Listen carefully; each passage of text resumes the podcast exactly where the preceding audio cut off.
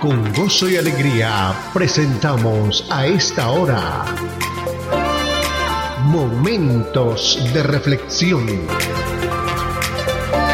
A cargo del pastor Misael Ocampo Rivera. Bienvenidos a Momentos de Reflexión.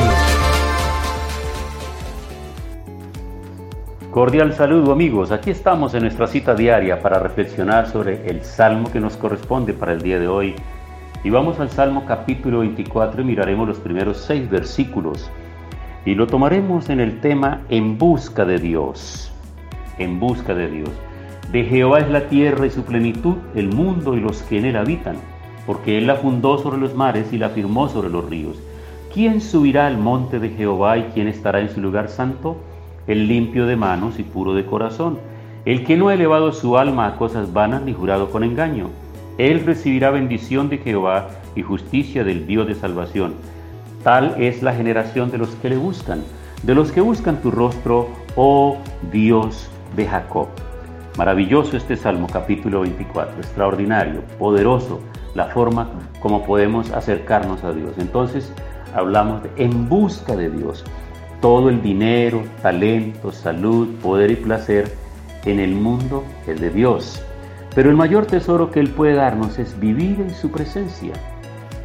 Es su rostro, no en las bendiciones de sus manos, aunque son bienvenidas. Es donde encontramos la gloria que otros fallan en proveer. Conocer su presencia, sin embargo, es subir una montaña, dice el versículo 3. ¿Quién subirá al monte de Jehová? ¿Quién estará en el lugar santo? Y dice las características, dice el limpio de manos y puro de corazón, y el que no ha elevado su alma a cosas vanas, ni ha jurado con engaño. Hacerlo bien, hacerlo siempre es una lucha. Debes arrepentirte conservando una conciencia limpia, limpio de manos y puro de corazón. Y debes conocer cuáles son tus ídolos y rechazarlos, porque aquello que no sea correcto y aquello que no esté de acuerdo a la voluntad de Dios y de acuerdo a la palabra del Señor, debe desaparecer de nuestra mente, de nuestro corazón, debe desaparecer de nuestra práctica, de nuestra cotidianidad de vida, porque ahora somos hombres y mujeres de Dios, hijos de Dios, nuevas criaturas. Pablo dice que tenemos que ofrecer diariamente nuestro cuerpo en sacrificio vivo y santo, porque ese es el culto racional que le agrada a Dios. Debemos rechazar todo aquello que no conviene. Debes combatir en la oración buscando el rostro de Dios como lo hizo Jacob, quien dijo, no te soltaré hasta que me bendigas. Eso dice por allá en el libro de Génesis, en capítulo 32, verso 26. Amigos, la relación con Cristo es permanente, constante, creciente. No podemos mirarlo. La mayoría de la gente tiene problemas en la relación con el Señor porque ven esto como una religión. Entonces el día domingo van al templo, van a la iglesia, o en este tiempo ahora cuando en estos asuntos de aislamiento y de protocolos y modelos de bioseguridad y todo lo demás no alcanzan a llenarse y a llegar todas las multitudes que antes llegaban a los templos, entonces se conectan. Ahí en directo van a oír sus predicadores, van a oír a sus pastores, van a recibir la palabra y otros de pronto más entretenidos, ocupados en otras cosas, buscarán hacerlo en otro momento para escuchar las grabaciones que han quedado ahí. Pero escuche bien esto, no se trata simplemente de ir o de oír o de ver. No, hay que ir más allá. Este es un asunto del día a día, de la cotidianidad, de la mañana, de la tarde y de la noche.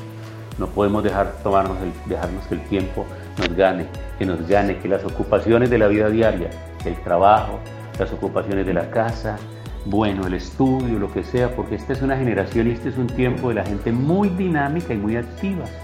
Pareciera que hoy por hoy ninguno está preparado totalmente y todo el tiempo la gente está estudiando, estudiando, estudiando, terminaron el pregrado, entonces van a la especialización, terminaron la especialización, van a la maestría, terminaron la maestría, van al doctorado, terminaron el doctorado, van al PD, terminaron el PD, siguen las, siguen las actualizaciones permanentes. O sea, este es un mundo desafiante, demandante, donde la gente permanentemente estudia, estudia, estudia, estudia, estudia, y trabaja, trabaja y trabaja y pareciera que nunca el trabajo que hace es suficiente, que lo que alcanza jamás, lo que recibe jamás le alcanzaría para todo lo que él desea.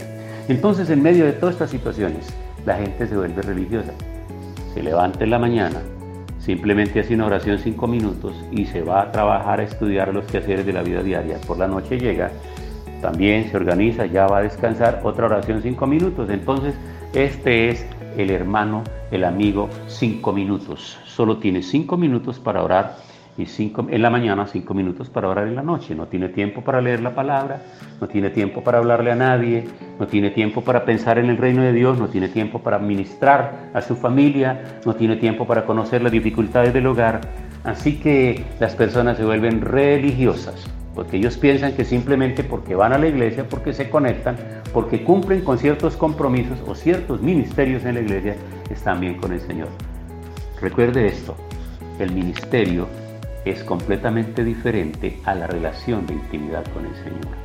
La relación de intimidad con Él, la lectura de la palabra, la oración, ese tiempo a solas con Él, eso es imprescindible, indispensable e innegociable.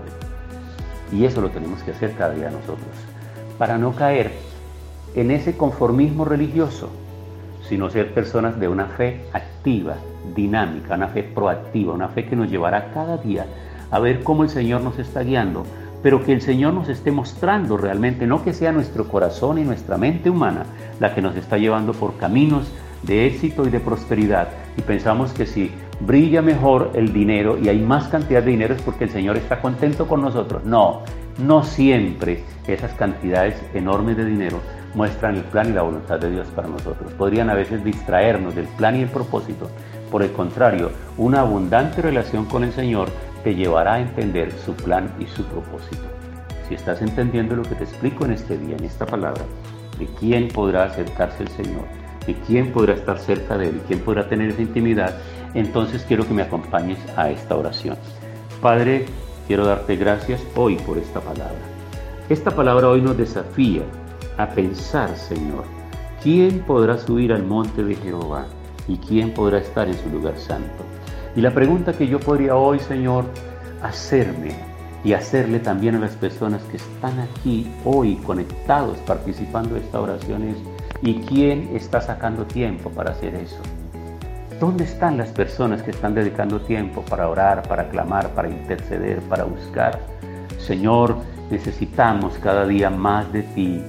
Sé que este es un tiempo de mucho conocimiento, de mucha academia, de mucha teología, pero necesitamos tu presencia, la presencia del Espíritu Santo fluyendo en nuestra vida, para que nuestras decisiones, para que el paso del día a día podamos contar con tu dirección, tu apoyo y podamos sentir tu presencia fortaleciéndonos en cada cosa. Gracias te doy en el nombre de Cristo Jesús. Amén. Pasó nuestra cita diaria. Momentos de reflexión. Momentos de reflexión. Si este tema y la oración han sido de bendición, compártalo con sus contactos para que ellos también sean edificados.